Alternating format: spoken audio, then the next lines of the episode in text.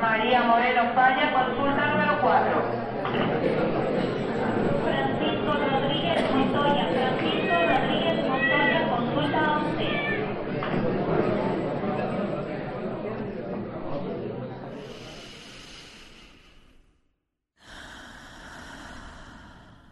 Esperamos que tanto ustedes que nos escuchan como sus familias gocen de salud y bienestar y que hayan pasado unas felices fiestas y que por supuesto tengan éxito para este y todos los años venideros. Eh, desafortunadamente, Salvador, estas fechas no para todas las familias son motivo de celebración. Les mencioné en el programa pasado que como parte de mi formación como psicóloga, estuve realizando prácticas de psicología clínica en una asociación que, que, proporciona ayuda psicológica a la población de la región de los Altos y ahí tuve la oportunidad de hacer un poco de investigación sobre suicidio, porque la idea era apoyar a las familias en donde algún familiar se había quitado la vida. Y pues por supuesto que cada una de las historias eh, te marcan y en lo particular a mí me dejaron numerosas reflexiones en relación a este tema pues tan sensible. En particular, fíjate, Salvador, que hay un caso que se me hizo bastante triste. Es de un papá que le diagnosticaron cáncer. Él era viudo y tenía una hija única, nada más. Ella ya estaba casada y tenía hijos. Y precisamente para las fechas de diciembre, él toma la decisión de quitarse la vida porque sentía que iba a ser una carga económica para su hija. Entonces, un tema triste, lamentable, bastantes historias que podríamos eh, compartirles sobre el tema del suicidio. Eh, dentro de ese periodo también me tocó conocer otros casos en donde algunas personas se suicidaron debido a la presión social, a la depresión mal atendida, perdón, o incluso eh, personas que se quitaban la vida por el abuso de sustancias, entre muchos otros, bueno, debido, claro, a que tenían alguna este, enfermedad ya generada por el abuso de sustancias, entre muchos otros factores. La verdad de todo es que un solo programa de A Tu Salud no me bastaría para contarles tantos casos que eh, me tocó conocer en relación al suicidio. Y bueno, eh, en el programa pasado, Salvador, les hablamos de depresión y un poco de suicidio, pero nos quedamos con la impresión de que la información sobre suicidio fue insuficiente porque, pues, como ya les decía, en realidad es un tema bastante amplio y muy complejo y por lo tanto lo queremos retomar el día de hoy. Y bueno, también en el programa anterior les comentamos que estamos abordando estos temas con ustedes debido a que justamente por estas fechas hay un índice alto de incidencia de depresión estacional, también conocida como trastorno afectivo estacional, en el cual los síntomas se desarrollan siguiendo un patrón estacional, típicamente en otoño o invierno, y el trastorno tiende a aparecer en climas que tienen inviernos largos o crudos. Y bueno, Salvador, hablar de suicidio, por supuesto que va más allá de un periodo específico del año. Sí, es Laura. Y de hecho, mira, eh, ahorita nada más para complementar esto que estabas comentando del, trastorno afectivo estacional. Eh, además también de, estos climas de, invierno largo o crudo, se ha relacionado con una disminución en la exposición a la luz solar. Eh, hay que considerar que en, en, hemisferios, por ejemplo en Canadá, en el hemisferio norte o en el hemisferio sur hacia Argentina, en, los, en las regiones más hacia los polos, por el mismo eje de rotación de la Tierra hay periodos donde la exposición solar es muy corta y son las 3, 4 de la tarde y ya es de noche. Entonces, esta disminución de la exposición solar, hay estudios que también eh, solventan la evidencia de que se relacionan con este trastorno afectivo. Completamente de acuerdo, Laura, el, el hablar de suicidio es algo muy, muy importante. Podrá sonar fuerte, ¿no? Que estemos iniciando el año hablando de, de, de este tema, pero de verdad es algo de lo que tenemos que hablar. Y te voy a decir por qué, Laura.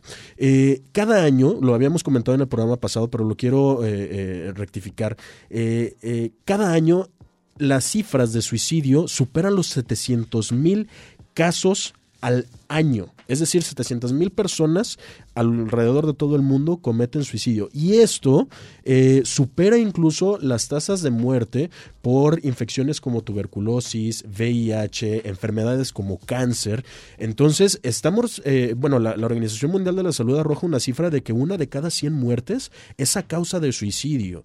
Y si lo llevamos a una población infantil adolescente, eh, representa el cuarto eh, lugar de muerte eh, en este grupo etario. Entonces, el hecho de que lo hablemos, si no lo hablamos no quiere decir que no va a pasar. Y es algo que está sucediendo y que le tenemos que dar toda la importancia. También creo que es importante hablar de suicidio el día de hoy, Salvador, porque como tú ya decías, efectivamente es la causa de muerte entre este grupo este, de población de entre 15 y 29 años.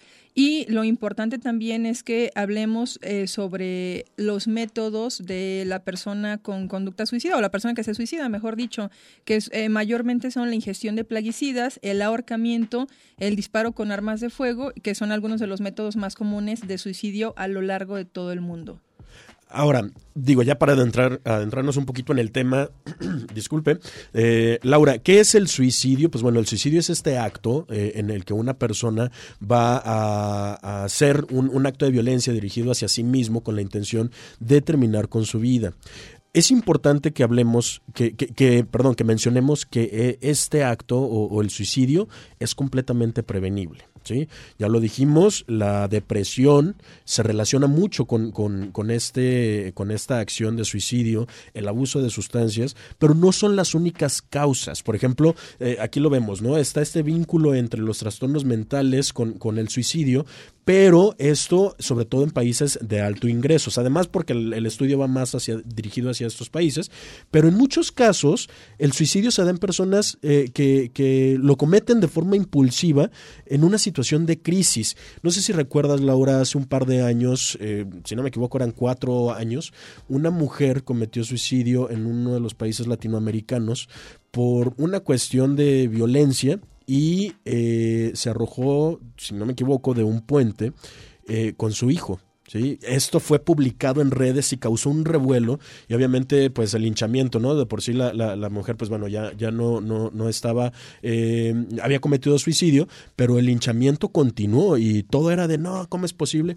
Hay que entender que el espectro suicida o esta conducta suicida va más allá de una salida fácil, porque así se etiquetaba, ¿no? Es que es una salida fácil, es que siempre hay eh, solución. Bueno, hay que entender que una persona está viviendo una situación tan complicada que esa es la forma en la que ella puede ver la o él puede ver esta esta solución. Es la única salida, ¿no? Además, y no, me parece que no es una decisión fácil, ¿no? Generarse dolor a sí mismo a tal grado que tengas que quitarte la vida es bastante complejo. Así es, Laura. Eh, nos queda poco tiempo para, para, irnos a un corte de, estación, en este caso. Y antes de irnos, eh, me gustaría, Laura, que nos dijeras, ok, parece que, que este, eh, eh, esta conducta va más allá de, de, nada más los trastornos mentales. ¿Existe algún grupo social o algunos factores de riesgo, además de estos trastornos o el abuso de sustancias, que nos puedan llevar a tener estas conductas suicidas? Eh, sí, sí las hay, Salvador. Fíjate que el grupo de riesgo más este, importante, por lo menos acá en Latinoamérica, son las mujeres. Pero antes de darte ese dato, te comento que, por ejemplo, eh, los datos aquí en México son insuficientes en relación al suicidio, pero algunos registrados por el, el, INEGI, nada más como para que tengamos en cuenta cómo ha cambiado la, la estadística, el INEGI nos indica que en 1994 se registraron solamente 2.603 casos de suicidio. Digo, solamente, pero muy lamentables, ¿no? Mientras que para el 2021, que ha sido como la cifra más fresca, más actualizada, se cuenta con el dato de que 8.351 personas se suicidaron. Si tú te fijas, avanzó demasiado, se potencializó la estadística.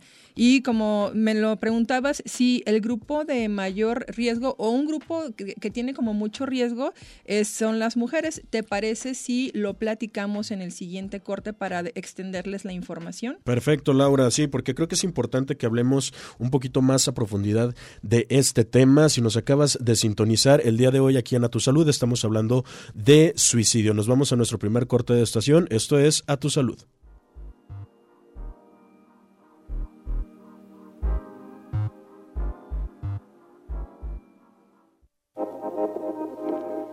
Continuamos con la consulta directa aquí en A Tu Salud. A Tu Salud.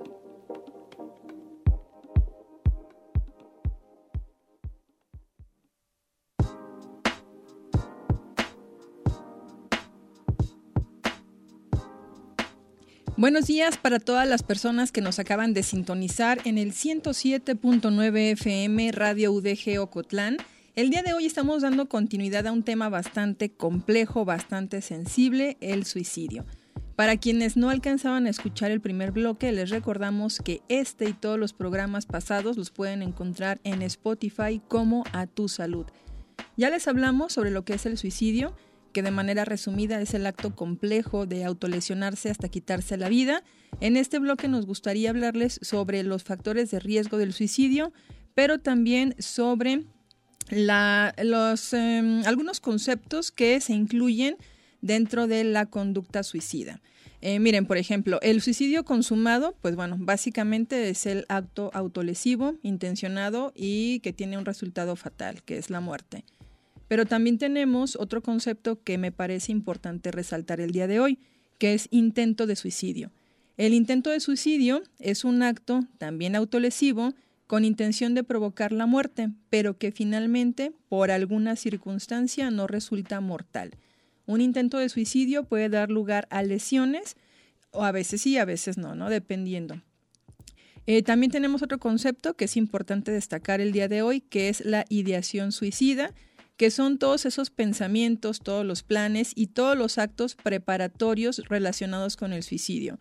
Y parece curioso porque eh, no sé si a ustedes les ha tocado convivir con personas que de repente están detallando paso a paso su muerte, ¿no? Desde qué ropa me voy a poner, desde cuál va a ser el escenario en el que voy a consumar mi muerte, desde cuál es el método que voy a, preferir para, para llegar a, a, esto de quitarme la vida.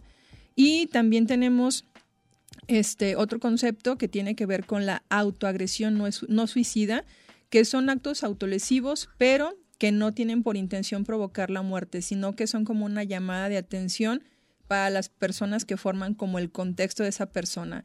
Y esos actos pueden eh, incluir algunos rasguños o cortes en los brazos, quemarse a uno mismo con un cigarrillo o ingerir una sobredosis de vitaminas o de algún medicamento que de antemano se sabe que probablemente no te vaya a quitar la vida, pero que, insisto, sí va a generar una alerta roja, ¿no? Una llamada de atención. Y bueno, la autolesión no suicida puede ser una forma de reducir la tensión, porque probablemente el, dolor físico puede aliviar el dolor psicológico, Salvador. Así es, Laura. Y hay que, eh, bueno, nada más quiero recalcar que estamos hablando de la conducta suicida. Eh, porque, bueno, si bien es cierto que esta eh, eh, estos patrones de la autoagresión o suicida, que es el, el, infligirse estos, este daño como rasguños, cortes en los brazos o algo, puede relacionarse también con otros trastornos, trastornos de la personalidad, pero ahorita estamos describiendo la conducta suicida.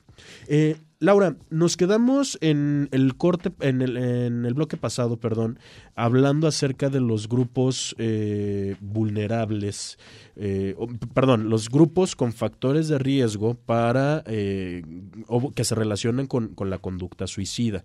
Y nos estabas hablando acerca de, de, las mujeres y querías hablar un poquito más a profundidad de esto. fíjate que además de las mujeres también son los adolescentes, porque bueno, las mujeres por toda esta carga social que implica, ¿no? Eh, cambios, por ejemplo, físicos, hormonales, como la como la menstruación, por ejemplo, puede generar también como una descompensación ahí este, física hormonal que puede generar depresión o algún otro trastorno del estado emocional y puede conducir junto con otras situaciones del propio contexto de la mujer a que tomen una decisión de ese estilo, ¿no? Hay algunas otras, algunos otros factores como por ejemplo discriminación, como menosprecio, como por ejemplo violación o acoso sexual, que por supuesto pueden orillar a la mujer a tomar este tipo de decisiones. Los jóvenes o los adolescentes, eh, también por tener todos estos cambios hormonales, por esta búsqueda continua de la personalidad, pueden llegar a tener este, conductas autolesivas que les pueden conducir, por supuesto, a la muerte. De hecho, un grupo de riesgo, como les mencionábamos en el corte pasado, son los jóvenes, adolescentes y jóvenes de entre 15 y 29 años, que son como los más vulnerables. Y dentro de ese grupo, pues las mujeres son las que tienen la estadística más alta detectada, porque ya lo habíamos dicho, Salvador, en programas pasados.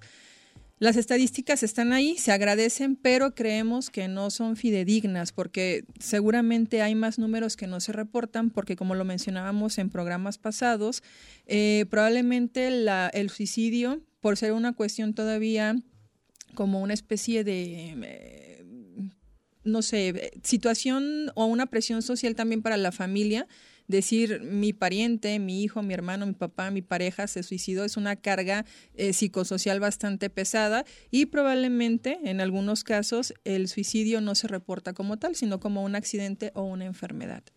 Y ah, Eh, nada más iba a, a complementar, Laura, que también hay que considerar a los grupos vulnerables. eh, dentro de estos grupos con factores de riesgo, también, por ejemplo, a personas que eh, padecen o tienen alguna discapacidad, a eh, personas con un estrato socioeconómico bajo, eh, a personas de la comunidad de la diversidad sexual, que son, eh, una po- son poblaciones que eh, comúnmente se ven eh, implicadas en cuestiones de discriminación, como lo decías, de agresiones físicas, agresiones verbales, eh, que bueno, todo esto conllevan a, un comportamiento eh, social que los va orillando a poder cometer este tipo de actividades.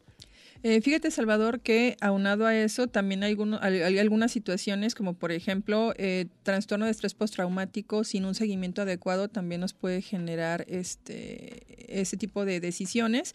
El trastorno bipolar, que también ya lo habíamos hablado en el programa pasado, eh, pero el trastorno bipolar con un mal tratamiento o mal diagnosticado también puede generar este, que tomemos decisiones de este estilo, ¿no? Como lo es el, el suicidio. Y efectivamente, personas este, bastante vulnerables de grupos minoritarios también pueden eh, llegar a sentirse eh, que la única salida en este caso es el, el suicidio. En ese sentido, Salvador, Fíjate que para identificar a una persona, una persona con conducta suicida, debemos de observar a las personas que conforman nuestro contexto y aprender a identificar o detectar las señales de alerta. También debemos de pedir ayuda, sí o sí, y documentarnos y acercarnos a expertos para saber cómo ayudar a una persona con ideación suicida. Tenemos que hacer las cosas a tiempo porque eso va a hacer la diferencia entre la vida y la muerte de una persona. También si nosotros identificamos a una persona que tiene ideación suicida, tenemos que tratar de acercarnos, escucharles y ser empáticos con la persona en la que se identifica la conducta suicida. Sobre todo, Salvador, porque a veces nosotros podemos pensar que la situación por la que está pasando esa persona con ideación suicida es muy sencilla y se resuelve fácilmente. Eso es para nosotros, que no lo estamos viviendo de manera directa. Pero imagínate para la persona que lo está viviendo de manera directa, toda la carga y las implicaciones que puede tener que a lo mejor está bloqueada en, un- estado de ánimo vulnerable y que para esa persona la única salida o la única solución viable es quitarse la vida, ¿no? Entonces no hay que menospreciar la historia que nos cuente la otra persona con ideación suicida. Por el contrario, hay que ofrecerle nuestro apoyo sin juzgarle. También es muy importante, no sé, en alguna ocasión de repente pasa que nos cuentan algo que es una conducta de riesgo y nos promet, nos, nos quieren este, hacer prometerles que no le vamos a contar a nadie. Bajo la situación del suicidio, a mí me parece que no debemos de prometerle a la persona con conducta suicida que no con- comentaremos esto con nadie, ¿no? Sé que de repente la persona puede sentir traicionada su confianza, pero el hecho de no prometerle esto es tener como la apertura también de comentarle a cualquier otra persona, sobre todo del contexto de esa persona con ideación suicida, para que estemos observando de manera detallada a esta persona y en todo caso, si esa persona tiene un momento de vulnerabilidad, pues reportar las conductas suicidas con las personas cercanas para que entre todos monitoremos a la persona y generemos como esta red de apoyo para que esta persona con ideación suicida pues no se sienta sola, ¿no? Y tenga como más personas a quien recurrir. Y también dependiendo de la magnitud- del problema, pues debemos de reportar sí o sí este caso, ¿no? Y sobre todo educarnos en materia del suicidio.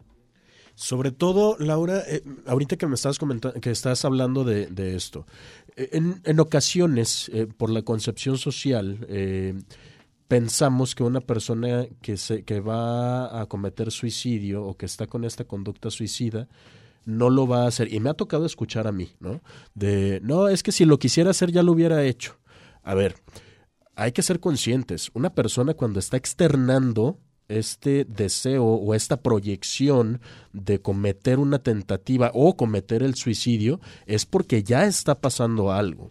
Lo comentábamos fuera del aire, Laura, eh, uno de los principales, bueno, uno de los, de los eh, instintos que tenemos como, como humanos es la supervivencia. ¿Qué es lo que tiene que pasar una persona para que ese instinto de supervivencia se vea abolido y lejos de querer sobrevivir, quiera quitarse la vida, ¿sí? Entonces, cuando una persona ya lo está externando, ojo, es importante, como tú lo dices, que no menospreciemos esto, que seamos empáticos y esto que dices es excelente, no hay que quedarnos con las cosas porque ahí vamos al espectro suicida. El espectro suicida no va nada más ahí eh, eh, eh, con, la persona que, tiene la tentativa o que comete suicidio. El espectro también va a afectar al círculo que está alrededor de la persona, a la familia, a los amigos. Y me ha tocado también casos donde la persona comete suicidio, alguien del entorno sabía, se enteran los demás que sabía y luego luego es la acusación de ¿y por qué no hiciste nada? ¿no? Entonces, importante como tú lo dices, que no nos quedemos con lo que nos comenta la persona y que busquemos nosotros también una red de apoyo para ayudar a nuestro ser querido. Exactamente, hay muchos, este, eh, muchas líneas de ayuda. Ahorita en el último bloque, si se quedan con nosotros, les vamos a compartir el teléfono de algunas asociaciones que en caso de que ustedes identifiquen algún ser querido o dentro de, su contexto social inmediato identifiquen a una persona con ideación suicida, eh, les vamos a compartir algunos teléfonos para que llamen, se puedan orientar porque pues una llamada puede hacer la diferencia entre la vida y la muerte en muchos en muchos casos. Eh, fíjate Salvador que Hablando, por ejemplo, de, digo, estadísticas que tienen que ver con el suicidio aquí en nuestro país, las entidades que presentan mayores tasas de suicidio, eh, se los vamos a repetir porque lo dijimos en el programa pasado, pero digo, creo que es importante como tener la cifra fresca. Eh, es, eh, los tres estados con mayor índice de suicidio son Chihuahua, Yucatán y Campeche. Eh, el indicador dice que son 26.4, 23.5 y 18.8 suicidios por cada 100.000 jóvenes respectivamente. Es decir, el primer lugar lo tiene Chihuahua en ese orden, luego Yucatán y finalmente Campeche. Sí, en efecto, hay que, posiblemente uno diga, ¿cómo es posible que, se cometa más suicidio en Chihuahua que en Ciudad de México? No, es posible que en Ciudad de México existan más casos, pero estamos sacando la tasa, que es un caso por cada 100 mil habitantes. Laura, antes de irnos a nuestro segundo corte de estación, me parece importante que también hagamos una mención de los países con una tasa, con la mayor tasa de eh, suicidio, que en este caso la, la región que mayor que ocupa mayormente estos índices es Euroasia y eh, Norteamérica. Regresamos y te doy este dato. ¿Te parece bien, Laura? Me parece muy bien, Salvador. Entonces tenemos que irnos ya a este corte de estación, pero le invitamos a que siga con nosotros en A Tu Salud. Estamos en vivo desde Radio UDG Ocotlán, en el estado de Jalisco. Y usted puede ponerse en contacto con nosotros al teléfono 392-925-6019. Quédese con nosotros, regresamos en un momento.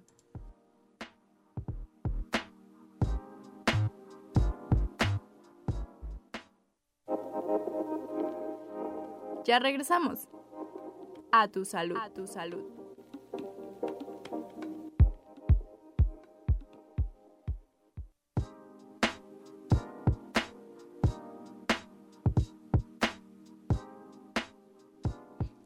Gracias por quedarse con nosotros. El día de hoy estamos tocando un tema por demás sensible, que es el suicidio. Antes del corte de estación les hicimos referencia a los estados de nuestro país que cuentan con las tasas más altas de suicidio como Chihuahua, Yucatán y Campeche. En este bloque vamos a hablarles de cómo podemos identificar eh, a una persona con conducta suicida, que también ya más o menos se los este, veníamos adelantando en el bloque pasado. Y eh, también vamos a hablarles de cuál es el protocolo que se tiene que seguir cuando este, una persona está con ideación suicida. Pero antes de eso, permítanme nada más actualizarles una estadística. En el corte pasado yo les comentaba que el grupo de mayor riesgo es el de las mujeres.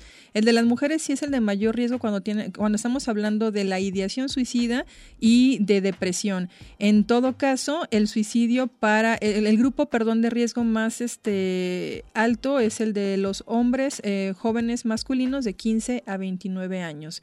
No quería que pasara otro bloque sin hacer esta actualización de datos, Salvador. Sí, Laura, y fíjate, digo, igual eh, está mm, lo de la cuestión de, de- del- del género es, está bien y como dices, eh, eh, yo nada más para complementar, el, el cuestión de, de los hombres es que los hombres tienen una- un patrón o una conducta mucho más letal, ¿sí? Que eh, en el caso del género femenino y bueno, por esto la, la discrepancia, ¿no? De la Eh, sí, fíjate, Salvador, que cuando yo estaba en lo de las prácticas, eh, en- cuando era estudiante de psicología, que estaba en esas prácticas que les comentaba en una asociación que tenía que ver con ayuda a las familias eh, que tenían algún familiar que había cometido suicidio, eh, eh, se me hace como muy interesante como toda la dinámica, por demás triste también y, y desalo- eh, eh, te desalentaba bastante, ¿no?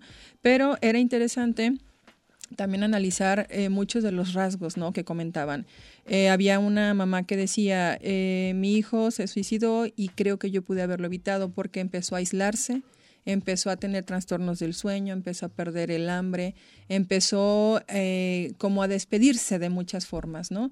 Y eso me lleva a otra situación que me gustaría recordárselas, eh, que tiene que ver con los síntomas del suicidio. Eh, debemos de observar con atención muy especial a las personas que incurren en algunas de las siguientes situaciones. Hablar sobre preferir suicidarse, es decir, no encuentro la solución, mejor me voy a morir, ¿no? Y bueno, estamos, me me regreso un poquito, perdón. Hablabas también de los métodos.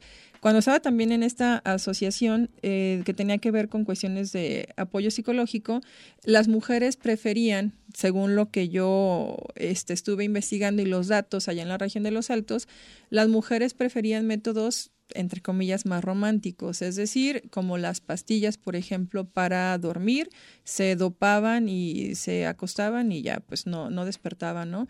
Y eso tenía que ver con lo que tú mencionas, los hombres son más letales, ellos este, toman la decisión de usar métodos más fuertes como el ahorcamiento o el disparo con arma de fuego, mientras que las mujeres entre comillas, algunos autores lo mencionan como que preferimos, o sea, si tomamos la, la decisión de quitarnos la vida, preferimos métodos más idílicos o más románticos.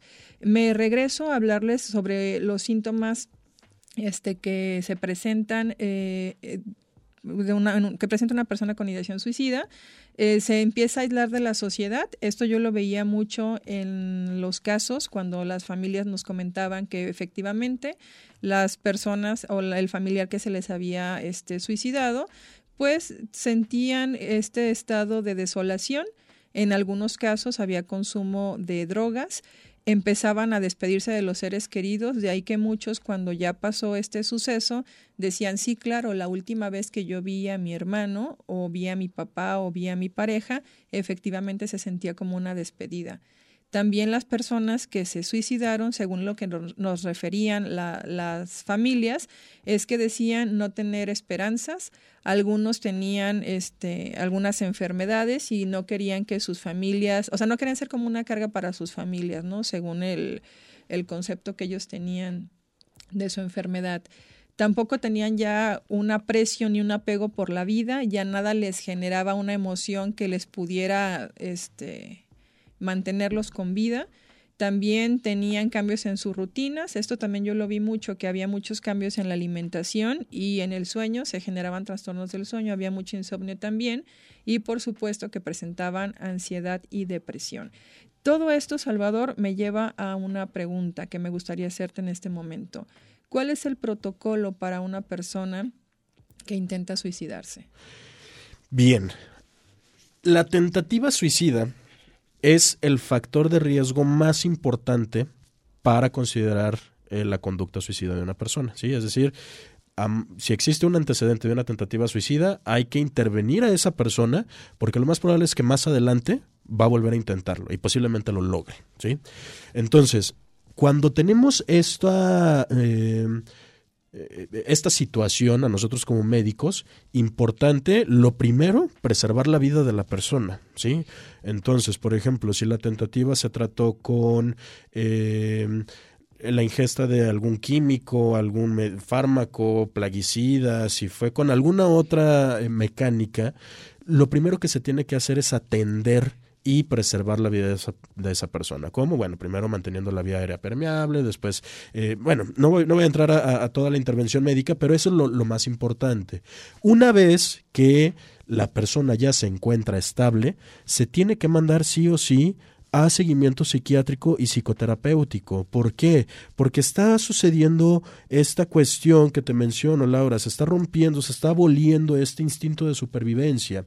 La psiquiatría es una, un, un área de la medicina fascinante porque estudia la interpretación de los estímulos nerviosos que tenemos en nuestro entorno y cómo los vamos descifrando para nuestra posterior interpretación. Entonces, el psiquiatra tiene que dar ese seguimiento a la persona que tuvo una tentativa suicida para intentar mitigar, uno, los síntomas que puedan estar generando esta conducta. Bien puede ser, por ejemplo, hablando de depresión, bueno, entonces damos su tratamiento antidepresivo, su tratamiento ansiolítico. Si se trata de, un de, una cuestión de ansiedad, también sus fármacos. Si se trata de una cuestión de, abuso de sustancias, sus fármacos para empezar a mitigar esta esta cuestión y siempre va de la mano también con el eh, con el seguimiento psicoterapéutico lo habíamos platicado la vez pasada, el fármaco nos va a ayudar a calmar los síntomas, ¿sí?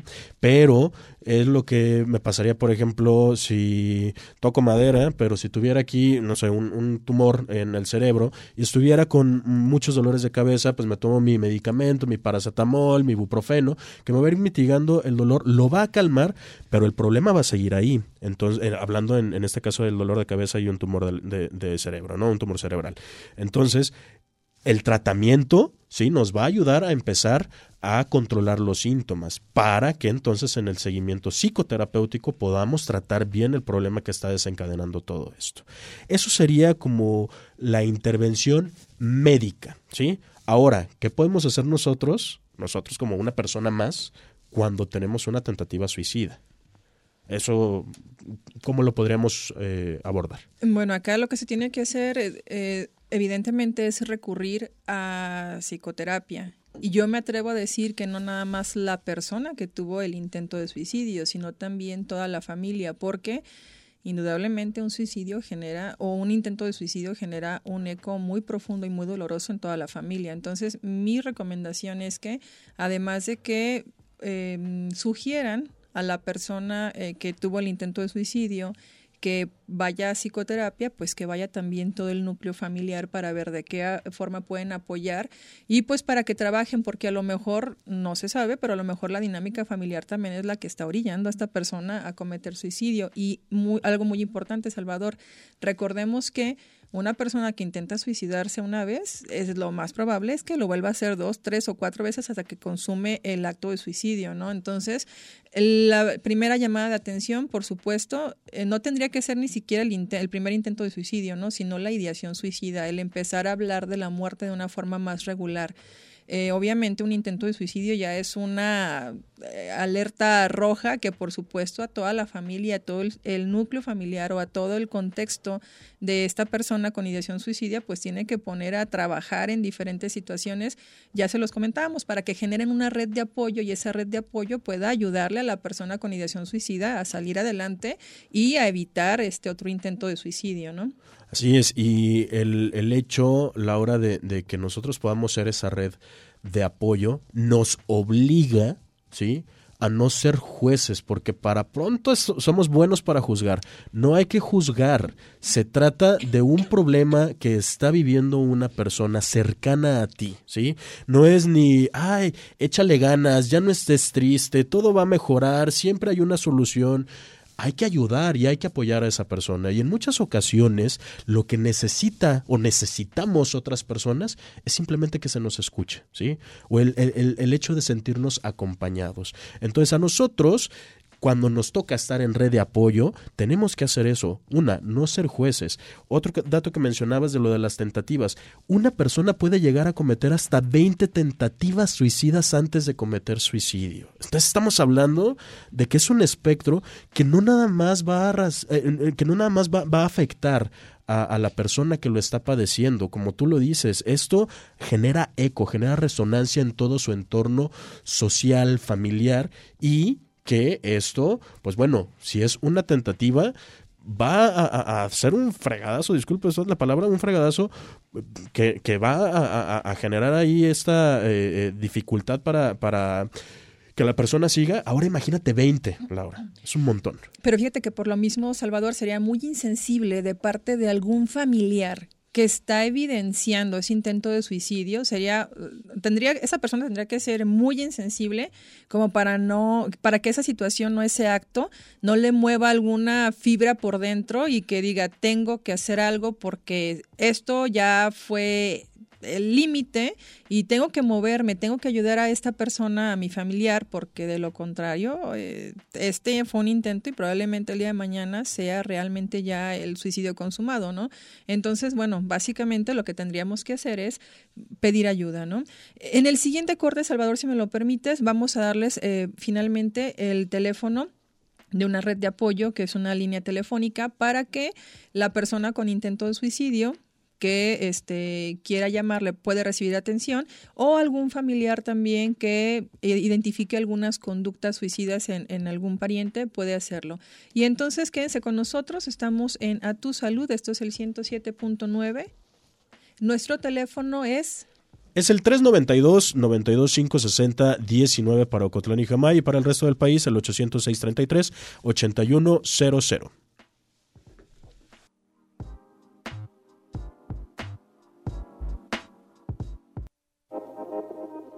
Recuerda, la prevención es el primer paso para no llegar a la sala de urgencias. A tu salud. A tu salud.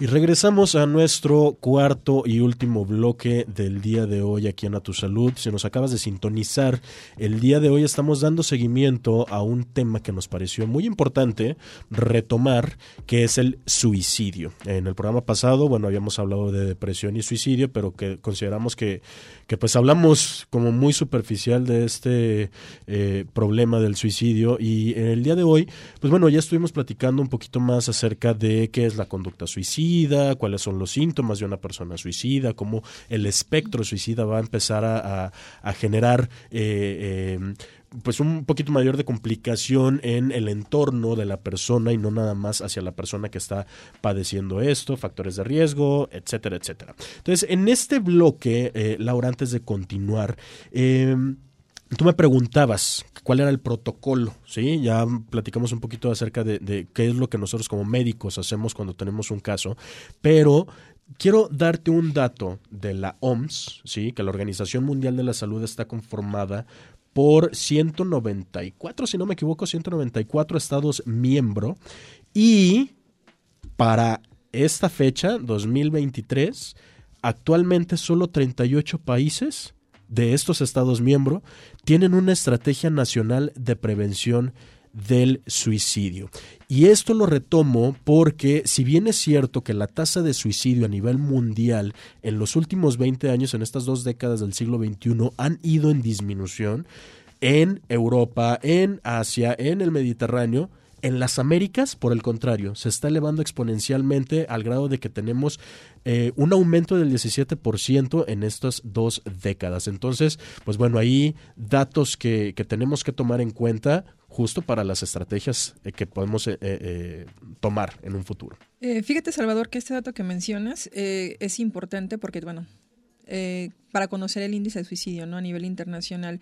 Les decía que también en nuestro país pues tenemos un, un índice bastante alto y razón de más para compartirles en este momento algunas líneas telefónicas que les pueden orientar a ustedes o a las personas que han tenido intentos suicidas. Eh, son diferentes redes de apoyo. La primera se llama la línea de la vida.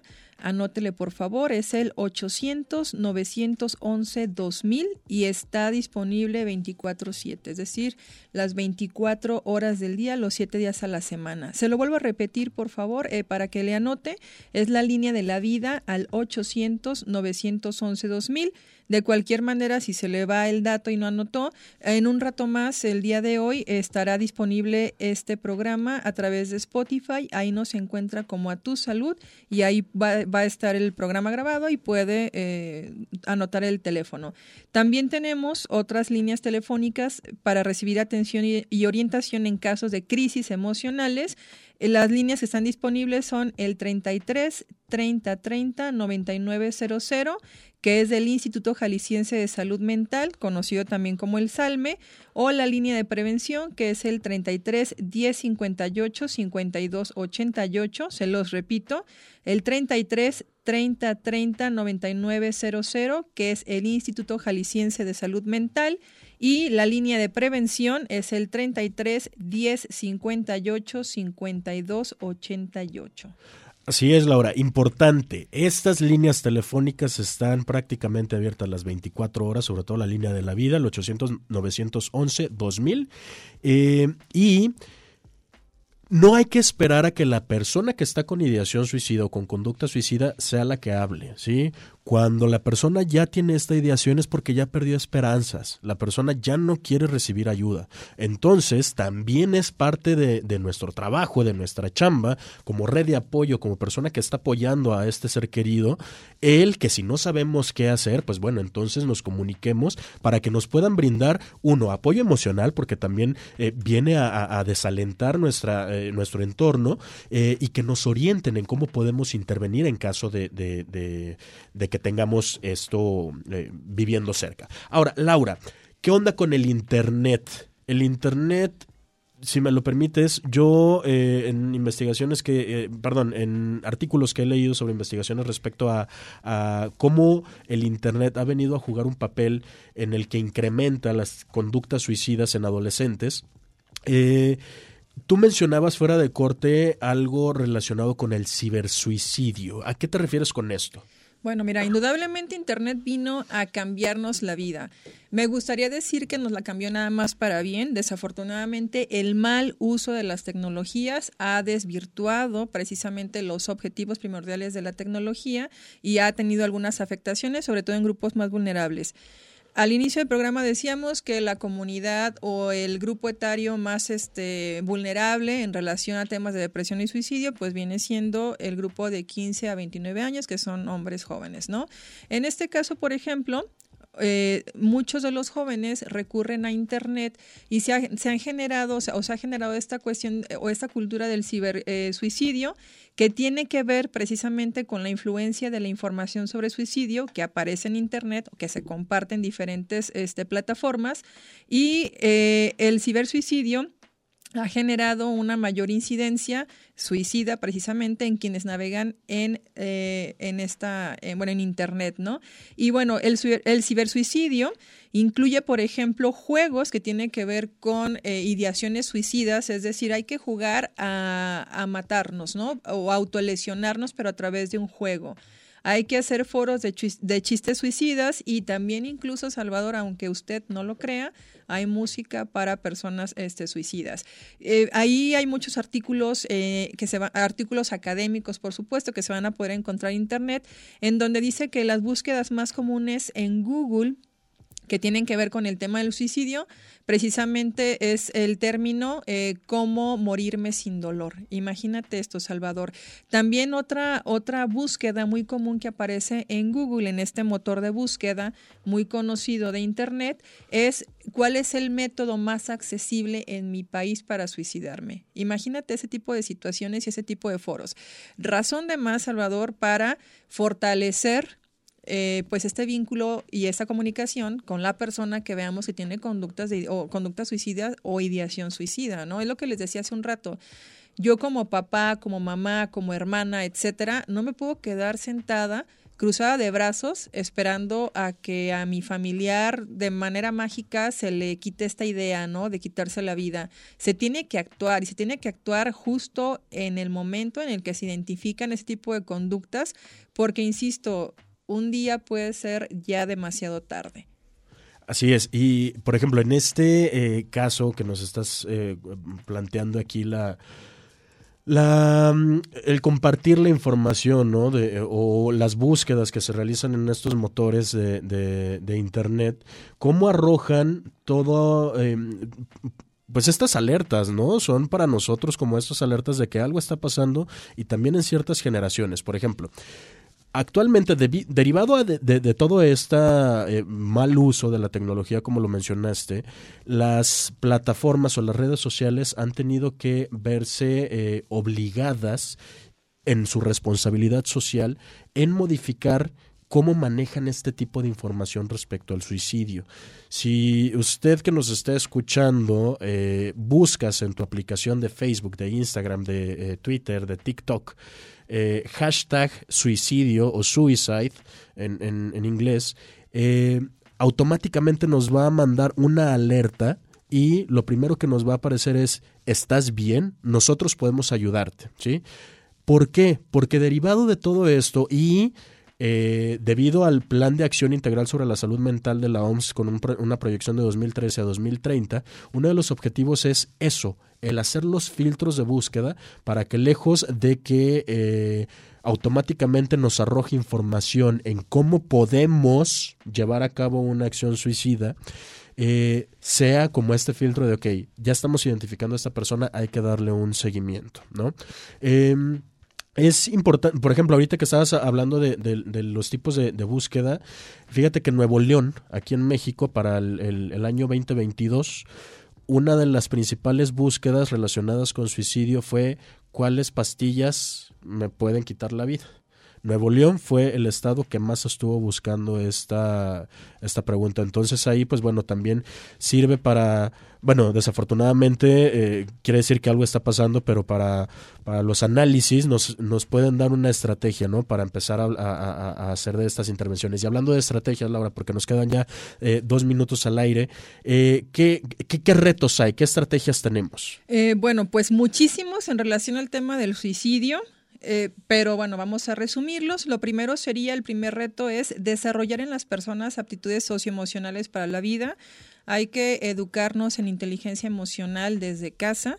Eh, y también ojalá que las instituciones hagamos algo en relación a este tema otro reto es también conocer los métodos de suicidio más comunes porque son importantes para elaborar estrategias de prevención basadas en medidas de eficacia que se han demostrado, como la restricción del acceso a los medios utilizados. ¿no?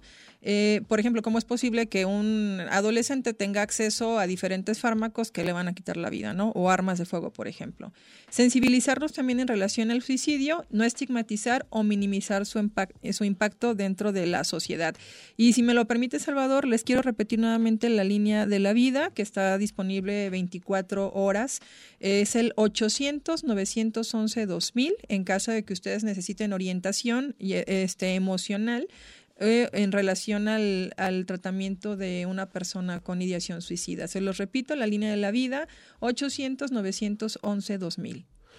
Así es, Laura. Y en este caso, considerar te digo, eh, eh, existe por parte de la Organización Mundial de la Salud, esta eh, organización supragubernamental a nivel mundial, que tiene el Plan de Acción Integral sobre la Salud Mental. Con una proyección de 2013 al 2020, porque porque se considera que los problemas de la salud mental serán la principal causa de discapacidad para el 2030. Entonces, de aquí se deriva un montón de estrategias. Si tiene tiempo, puede checar esto. Se encuentra en, la, en el portal de la Organización Mundial de la Salud. Nosotros, pues desafortunadamente, nos tenemos que retirar. Laura, eh, 10 segundos de tus conclusiones. bueno, pues nada más eh, agradecerles que sigan con nosotros en este 2023 y recuerden que si usted o algún familiar requieren apoyo en relación a las adicciones, por ejemplo, o en cualquier cuestión emocional, pues no están solos, no están solas, no dejen pasar el tiempo y recurran por favor con profesionales, porque insisto, no están solos en esto.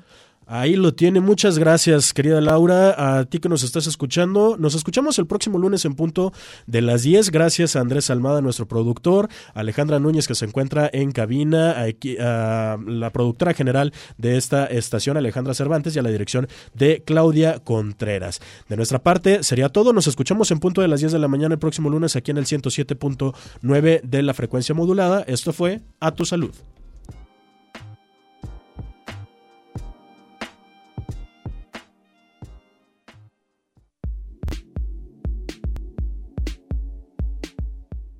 Recuerda seguir las indicaciones de tu médico para la próxima consulta. A tu salud.